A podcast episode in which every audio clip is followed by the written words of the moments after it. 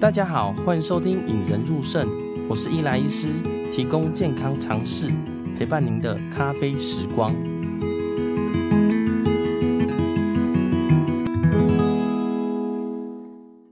我今天呢，真的很特别，又邀请到我的好朋友啦，呃，就是中国医药大学附设医院的呃主任秘书陈伟成医师来到节目上。嗨，伟成你好。嗨，Hello，嗨，伊莱医师，还有各位伊莱医师。的呃，听众跟呃的朋友们，大家好。哦，对，大家可能对伟成医师哈，都多多少少都了解啦，就是他是一个胸腔科医师，非常好，而且对待病人都很好啦。不过呢，今天主要邀请他来节目上呢，其实不只只不仅是讨论说，哎，我们医疗上的问题啦。哦，因为其实大家最近应该呃，好，应该说这今年来说最红的一个。呃，东西大家一定有听过嘛，就是 AI 啦。哦，AI 人工智慧，就算你呃不看电视，你买股票一定是常常看到嘛。然后买股票以外，一定常常听到 AI 股、AI 的东西。大家觉得 AI 时代会来临了哈。但是你觉得在 AI 泛滥的时候呢？像我身身为一届医疗人员，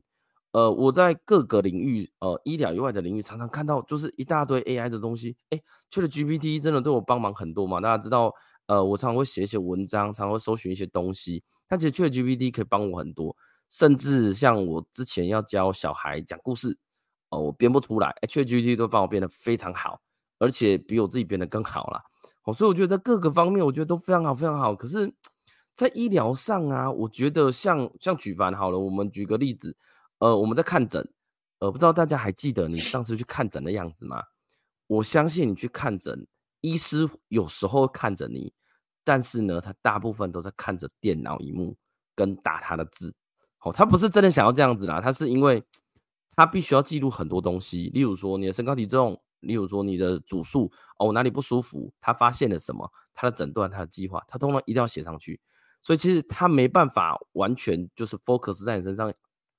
眼睛看着你，但是手必须要打字，眼睛要看着荧幕这样子。哦所以我觉得在医疗上这件事真的很多很多，不仅不仅仅是我们看诊啊，很多地方都有这个问题啦。所以我觉得 AI 跨入医疗的问题，我个人觉得是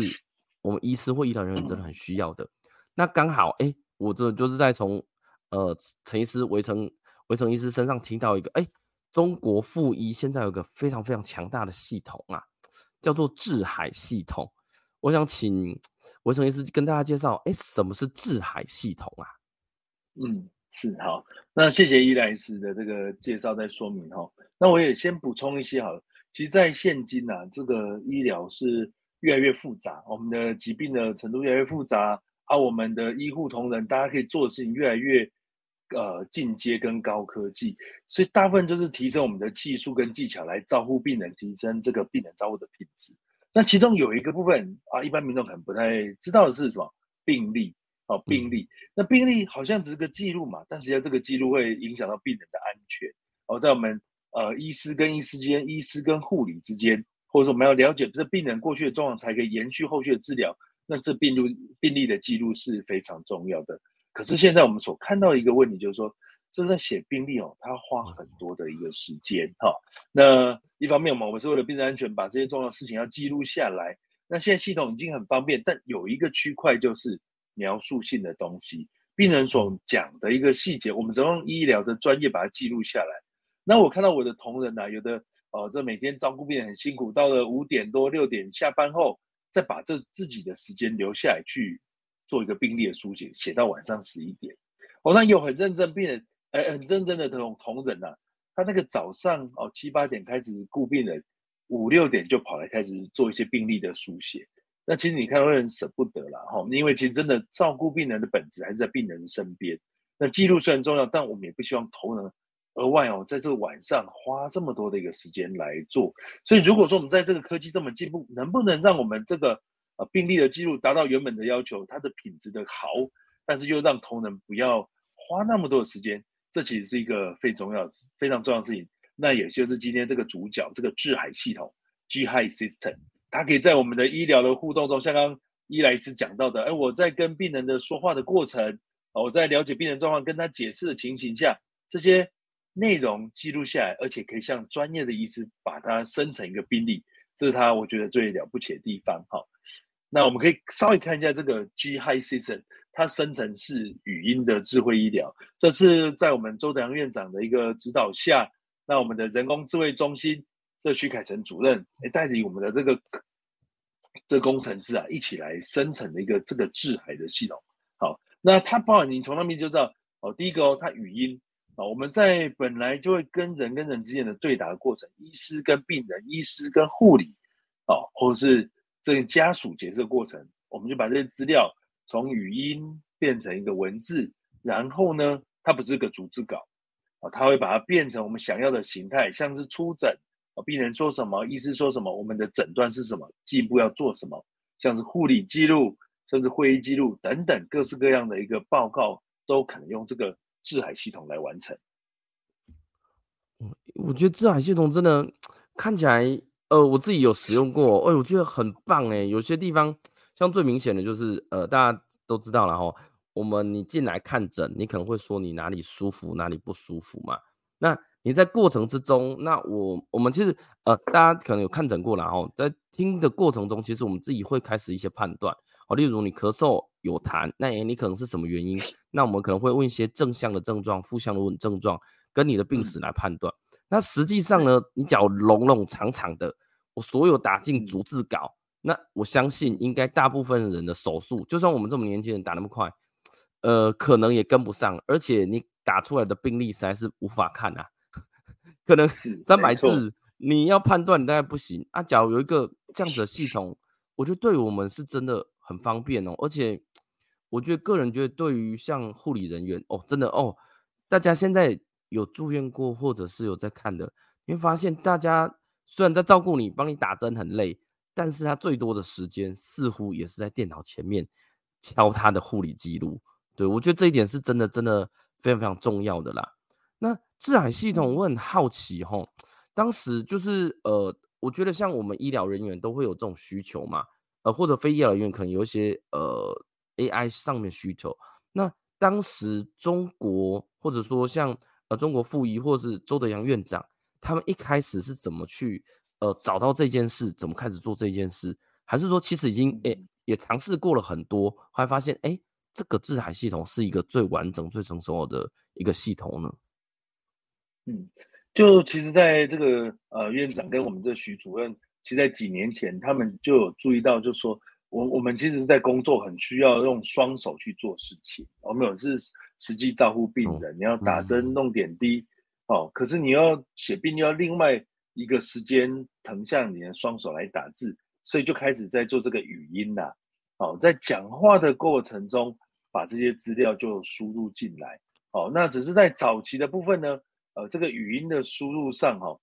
它它的好处就是这样。讲话速度有时候真的是比打字还要来得快，嗯、哦，这这是它的好处。那过去呢，这个其实我们的护理同仁哦，记录了非常多医疗的用语，大概一百个小时的语料来做输出。那这跟一般的有什么不一样？再说，因为医疗哦，其实它包含有中文，有些段名词有英文。哦、那其实各位可以试试看，自己我想用 iPhone 的有 Siri 啊、哦，或是大家有那个 App 有 Line 的，你可以试试看。哎。Siri 在讲中文上，它的它还是英文比较，中文的辨识度有时候还是有些差异。嗯、好，那 Line 呢？哎，中文也不错，英文不错，可当你中英夹杂的过程中，就会遇到一些问题。所以这个智海哦，它早期在做这个语音很厉害，就是它是有医学的用字用词，而且中英夹杂也可以。好，那这是它一开始是语音。那最近因为 GPT 的一个产生呢、啊，其实呃，我们的这个。院长跟那个徐主任他们到美国参加这个 HIMSS 的一个展场，就看到说，哎，国外他们其实有英文用这样的方式来去生成，所以既然我们有这样的基础，再加上这个 GPT 呀、啊，哎，现在真的是如虎添翼啊，哦，非常的一个突飞猛进，然哦，大幅的一个进步。哦，对，我觉得有一个这种东西真的是听起来这个生成好像，哎，还是要需要一些东西一起辅助嘛，才会慢慢出来。嗯我觉得你刚那个维生医师刚刚讲的有一个，我觉得蛮有感的。好，例如说大家，嗯、呃，大家虽然说常说的是中文，但是有些时候你必须讲英文嘛。好，例如我们最常见的 BMI，好，大家讲起来一定知道是什么，但是你不会用中文什么身体质量比这种东西去讲啊。那我们在临床上呢，实际上也会讲很多像 BMI 这种东西，好，例如说你的呃血压叫做 blood pressure，BP，你的身高、你的体重，哎，我们可能都会用一些英文字替代。但是当我们这样子沿路这样替代下去，哇，那个出来的文字没有好好辨识，真的是一个灾难呢。嗯，是没错。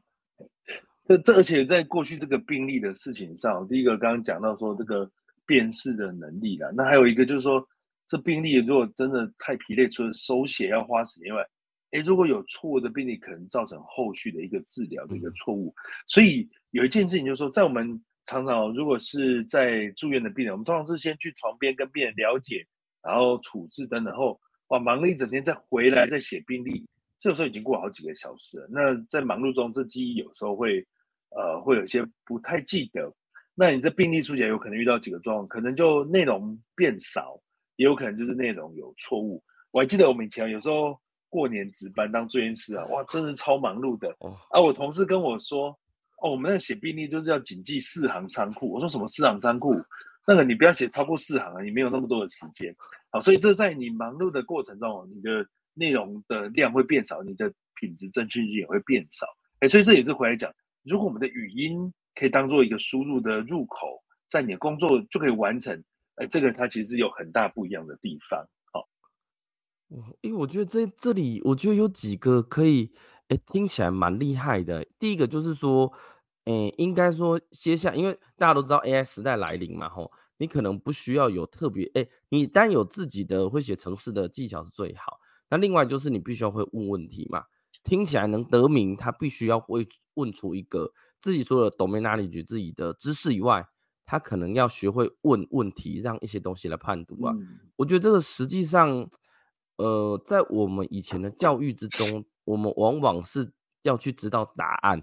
对应回来。那实际上在现在这个过程中，或许我们需要会问问题，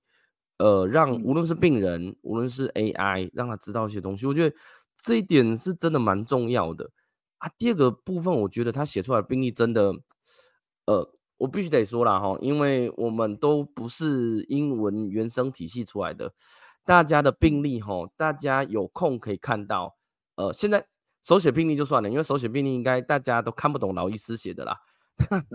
年轻医师或者甚至我们在写的，其实大家会知道文法其实都没有很好。那有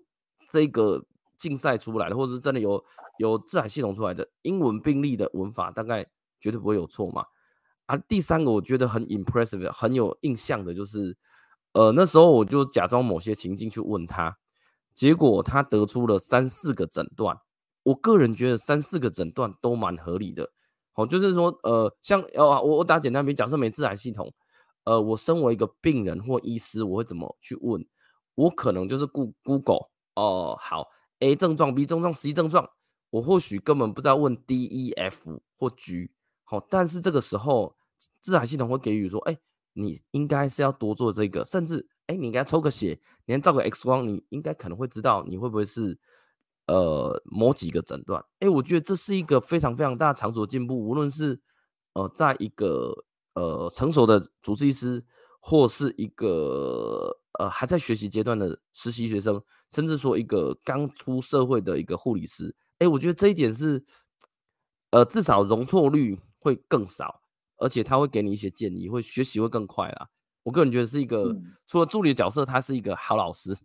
这样讲吗？嗯，是。对对，一一来一次讲得很好。这个首先首先第一个就是说，我们常常过去讲说啊，我病历写不好是因为我没有时间啊，我的英文不好，嗯、所以里面有一些的错误，也不是说错误，就是不够优化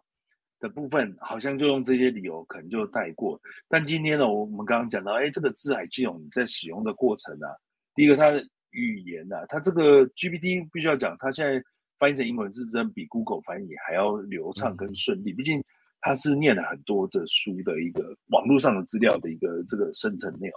那再来就是你在本来就要跟病人对答的过程，就省下时间。这时候就像人家讲那个、啊、海水退了，到底谁没穿裤子？哦，以前讲的话都是一些其他原因，就发现哦，原来是我们在这个医疗的逻辑上是不是有够够了解，还有再更精进不？其实在这过程就会发现，所以就回到所谓的医疗的本质是什么？我想本质应该是医师跟病人互动，就像刚刚伊莱医师有讲到嘛，去去整间，常常医师都在看电脑哦，都看病人是有些，因为他这时间紧凑，又要记录重要重要的讯息，又要跟病人解释。好，那如果说哎，我们打记录的事情可以交给这些系统哦 AI 来处理，专心回到我跟我的病人去询问，从他病史中找出他的最根本的问题哦，那是不是这才是医疗最重要的事情？好，这这是就是呼应刚刚讲到的，哎，本质在哪边这样？嗯，我觉得其中一个还有一个就是刚刚那个呃，威正医师有秀的一个他的几个方法，一个还有一个是叫会议记录嘛，听说好像在会议记录也是蛮蛮蛮有趣的，对。嗯，是不是也也是有一些记录？OK，在这个场合是这样，这是有一次我参加一个那个国际会议啦，在台湾办的一个亚太的国际会议，谈到说，在这个 COVID 的期间呢，我们怎么用依云啊？这其实也是现在很智慧医疗很强调的。如果用云端的资料，让民众在各个诊所之间的那个病例等等，可以做一个串联，让医师更容易知道病人的整个情况。哦，所以那个场合他是讲英文。那我们其实遇到刚好是署长啊、那一天很荣幸听署长来分享，哎，这个台湾在这一块的呃这个所做的努力跟成果，二十分钟的英文呐、那画面你可以看到，我们有一位小姐，这是一个呃新加坡的呃小姐，很认真哦，她就在那边噼里啪噼啪一直在打字打字，因为她很认真记录到她今天在会议上所学习到的东西。那其实我平常也是这么认真在打字啊，啊，不过那一天呢，我就没有打字，专心的听署长啊，听各位啊这些贵宾来做很重要的分享，因为我有字海，因为我有字海，我先把他呃讲的过程做一个录音的一个录音下来啊，但是我还是有在注意，哎，今天的演讲的重点是什么？那稍微大家可以看到左下角就是英文，他先出了逐字稿，然后呢，我请他针对右边是我所谓的下的指令这个 prompt。摘要内容针对今天主题是 Accelerating Digital Health: The Digital Transformation of a National Health Insurance。我把它放入主题啊，希望他放一千字，那请他不要增加额外的内容，所以他就可以变成英文版的内容。哎，我就觉得哎写写的还蛮好的啊。可是我要跟我同仁分享，他讲中文，那你就再请他写摘要成中文，就变成上面的。这各位大家都可以看到，COVID-19 的疫情加速了国家健康保险的一个数位转型等等。好，所以。这里大家可以注意到几个，第一个就是说，呃，我们听演讲的重点应该还是专心听跟记重点，跟思考有没有什么哎可以跟这个演讲者互动或询问的问题。那第二个，在做记录这件事情呢，逐字稿其实不是最好的，逐字稿有时候你要重新再整整理，那其实你就是下这个指令，请他根据你想要的东西做出来，好，下指令去得到你想要的，哎，这是另外一个运用的一个方式。哎，我觉得这个蛮好的哎，我让我想到，呃，以前我们大学都会大家互相做共笔嘛，呃，就是上课，就是呃，上课这一大呃，好，今天就这几个人做共笔，然后以前我们那个年代是拿录音笔嘛，然后听成逐字稿，打成我们要的东西，好，就有点像现在这样子啦。但是我觉得大家每个人听，每个人转化。程度不一样，而且写出来的东西每个人吸收也不一样啊。我觉得有一个这种标准化的东西，而且老实说，它不会漏接，它漏接，它几乎逐字稿几乎是完全正确的嘛。所以针对，例如说，好，他今天讲了很多主题，我想要听 AI 的，哎，我可以 prompt AI，、嗯、就是提示出 AI，对，或者是我提示出，哎，AI 的教育或 AI 在现在的医疗怎么用？我个人觉得这个是一个非常好的一个。会记录啦，至少你真的能呃享受一些当下你聆听的感受，但是你不用一直为了敲字键盘，甚至像我以前呃上课抄笔记好了，手写的速度都很慢，老师可能都会跳过，然后就哎哎我好像 miss 了什么，我觉得这一点或许现在的学生或者以后的学生可以更好一些些。嗯，所所以其实我觉得一一来讲很好，他先。我对它的用法开始有不一样的想法。你就是一个老板，今天有一盘菜在里面，有一份的一个组织稿，我希望做什么样的调整？你可以请他变成摘要文字，你也可以叫它变成条列式。那也可以像刚刚伊莱医师讲的，我希望针对哪一个主题？像我也是听一个演讲哦，他在讲这个呃未来这十年台湾跟地缘政治的一个经济啊，那也是一个很 很 outstanding 的一个那个某个杂志的一个社长啊。然后讲讲讲，我不小心有睡着了，哎，我居然帮我做摘要，哎，奇怪，怎么一段在讲香港？到底是他乱生的？哎。GPT 要小心哦，它是一个生成式，它的责任就是生出东西给你来，正不正确有时候它不一定知道，所以我那时候就有点困惑，香港这个到底是他自己乱生成的，还是真的有讲这一段内容？因为我不小心睡着了，所以就像刚刚伊莱讲，我就搜寻，我就输入说，请针对香港相关议题这一段摘录出来，哦，他就帮我把那内文找到那一段摘录出来，哎，还真的有写到，也是是我睡着了。好，所以你可以像我这样子，针对主题做一个摘要、条列，或者是你想要取得其中那一一部分的哪个资料，都可以用这个部分。所以变成是，我们到底花心思要做什么事情？出脑力。以前我们在那边忙着打字出讨，打字是出体力嘛。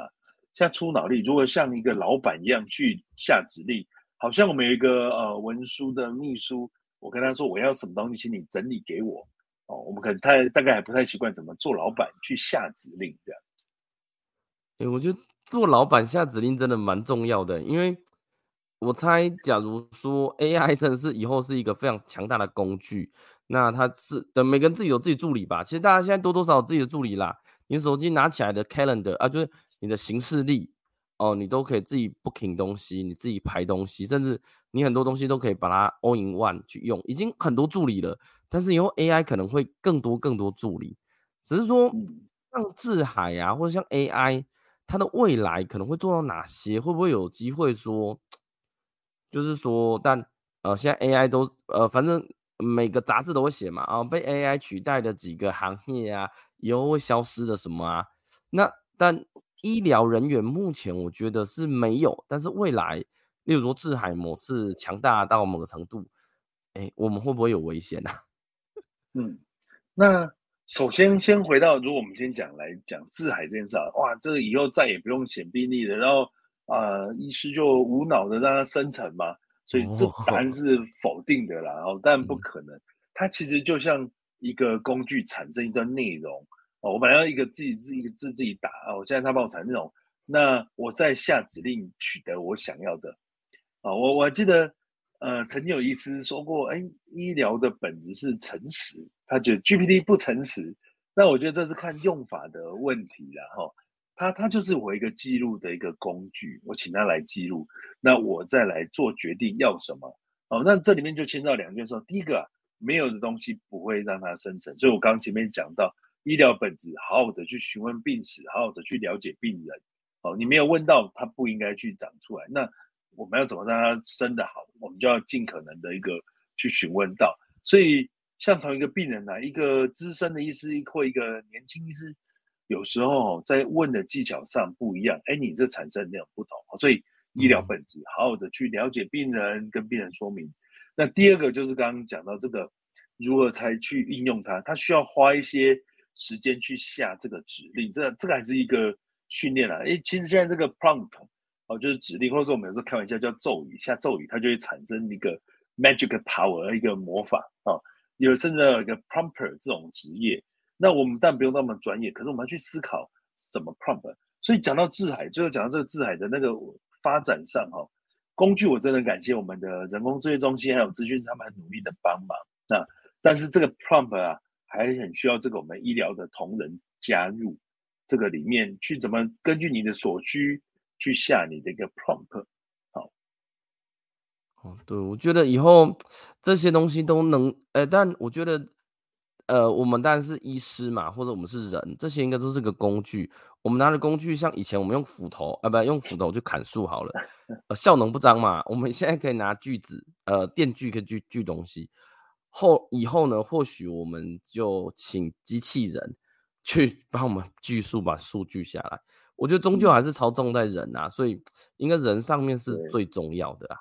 对，大家要锯哪棵树，还是要看伊莱斯的意愿的，然后不是靠机器人想怎样就怎样这样。哎，对对对对对，我们那个树的形状或者哪些地方要砍，我觉得终究还是人决定，因为 AI 可能可以给你建议，但是他无法知道你的想法。哎，即使是你自己三年跟五年前的想法，跟现在可能都差很多嘛，所以 AI 这件事情应该不大可能把你这些都推翻，可能给你给一些不错的中肯建议，哎，但是我觉得要完全取代人类部分，现在可能是难以达到的嘛。嗯。对，所以像那个李飞飞啊、呃，这个在年初的时候来到台湾来做一个演讲啊，他其实就讲到 AI 的应用是来增强人类的能力，而非取代人力的。啊、哦，其实现在有了那个智海以后，我是不担心它会取代我，但它可以让我啊，包含像效率更高嘛，或者是我的病历品质可以提升嘛，然后再就是这节省下来时间，最重要回来我更多的时间跟心思来照顾我的病人。好，这这我是觉得，哎，他现在是可以来做一个辅助跟帮忙。那其实以前也有讲过啊，那个相机的发明也没有因为这样画家就消失了嘛。好，过去曾经有一段时间，画家是谁越写实越了不起。那在相机的发明之后，哎，写实好像并不是一个那么了不起的事情的。可是意境不是相机可以完全达到的，所以就有所谓的印象麦灯的一个画派的一个生成，然后感觉。的一加强，那像最近也有讲到那个 Midjourney 在去年、嗯、哦得到那个科罗拉多州的一个这个呃绘画比赛，嗯、那所以以后这个画家或是人家都没有工作吗？我想也不是啊，也是走不一样的一个路线，艺术的层面还是什么样的层面，这是不一样的。嗯，对，我觉得我觉得像维成哥讲的很好哎、欸，因为呃我我个人觉得智海系统非常强大啦，很多东西。呃，都给予我们一些帮助，但很多还是需要完善的地方嘛。例如说像，呃，国台英语、客家语，呃，甚至呃，你每个人的英文每一科的用法可能也是不一样。我相信这是都可以再进步的。不过，但也期待说有一天，哎，智海系统能，哎，身为一个医疗从业人员了，但我希望以后我们看诊可以不用一直。猫着电脑打 字，虽然我打字，我个人觉得我打字不会比讲话慢多少，但是你的心神你没办法 focus 在应该有的。我觉得人跟人互动，或者是很多东西的了解，我我必须要当面，而不是花大概好假设三分之一甚至一半的时心力都在打字。我个人觉得这个真的是应该要改进的啦。嗯，是，甚至有时候医师已经习惯打字，我像我也是打字很快，我从大学的时候那个。BBS 啊，古时候有这个 PPT、哦、啊，呃，呃，PTT 啊，BBS 对，那个训练人中文打字，后来再还有一些什么英英文的打字等等的，打病例英文打字。可可是我觉得一来就讲到了，那个有时候不单纯是速度，你打字你还是要花心思。那你有时候可能就哎在想你的病例的时候，就漏掉病人可能讲到一些重点的时候，哎，那你甚至有的医生搞坏不习惯，叫你先不要打字，然后看着病人讲话。哎，那你你知道跟他要讲什么吗？啊，怎么互动吗？哎，这个都是一个很有趣啊。那我想这个就是一个时代在改变的部分。对，哇，今天很谢谢维成医师来到节目上跟大家介绍呃智海系统。呃，那呃，因为我是中国复医出来的啦，我对于这个系统非常熟。我相信其他医院可能也有类似的，好，但是我觉得至少目前我接触到最成熟的当然就是智海嘛，也希望呢以后。那 更进一步，可以让很多人、很多人，甚至说，呃，医疗从业人员，无论是护理、呃，医师，甚至说其他，哎，诊所型，搞不好都可以用啦。真的期待那一天，大家不用一直看着电脑，而是看着病人跟聊天、闲话家常，就帮我打出一些病例，给你一些病人的诊断。我觉得这是很美好的事情。对我，我们其实现在就是真的是希望，还是以。病人为中心，然后最近在院长带领下，我们医院得到了这个顶格奖，这是这个天下文化哦远见杂志所举办，这个哈佛商业评论所举办的一个顶格奖。他他其实讲就是在讲这个企业啊做数位转型。好，那我们其实不管是领袖，就个人或者是医院，这个我们还有一个智康俊，一个这个创新医疗，我们是三冠王都得奖。那最重要的核心其实回到哦。这些医疗或科技的进步是希望第一个哦，就是最重要是回到我们的病人，让病人照顾更好。那另外，我们照顾我们的同仁，也希望减少同仁的一个负担。嗯，哦，那在品质提升、负担下降，这其实对大家都会是很好的。那也因此，我们这个智海啊，我们在十月份啊，我们在十月二十八号的时候，我们也办了一个比赛啊，我们在院内办一个比赛，鼓励。不管是我们有医师、护理、医师人员，甚至是行政人员，鼓励大家运用这个新的工具啊，在你的工作场合，哎，怎么来去运用，然后来鼓励大家参加个比赛，还有奖金哦，第一名三万块的奖金哦。哦，好，哎，这一集播出的时候，应该一定在这个时间之前啦，所以大家有听到的，这样去呃找呃，维成医师报名，因为他宣传一定很多啦，大家要报名 不愁这个，而且三万块哎不少啊，三万块蛮多的哎。这个大家可以多多去参加，玩玩 AI 还可以赚点钱，然后处理出来的一个模式，还可以帮助自己的工作流程加快，这是蛮好的了。嗯，对对对对，那连接的部分我会放在节目简介栏下方啦。那大家有兴趣呢，就对于 AI 有哎也欢迎，就是呃多写信给我们，或者是哎假如有兴趣可以问一下围城医师啦。我相信哎中国，我觉得在 AI 部分。我本来以为北医走很前面，不过其实我们中国走的也非常非常前面啦。不愧是中国啊，跟亚大嘛，以后还会宇宙大学之类的。对对对对大学。对对对。其实我想，这个在台湾哦，我们不管是医疗啊，或是科技人才，都是很优秀的。那其实都需要这些合作了。然后整个台湾很多医院，大家都都很努力啊，大家都很努力。然后我们中国医药大学附设医院也是在其中，就是努力啊，用这些科技帮助病人，帮助同仁。嗯，今天谢谢维成医师来到节目上啦，就是也希望大家在这一集中呢有一些所得，就是让大家知道说，哎、我们医疗人员的困境，跟假如你本身是医疗从业人员，其实有这个东西可以帮助到你。那最后呢，大家觉得这一集不错呢，就记得在 Apple Podcast 或 KKBOX Spotify 留下你的留言跟五颗星啦。那最后呢，假如有兴趣一些小问题，也欢迎私讯到我的 FB 粉丝团引人入胜啦。好，今天谢谢大家收听，也谢谢围城医师来到节目上。好，大家拜拜，谢谢，拜拜。让我们培养胜利思维，拥有幸福人生。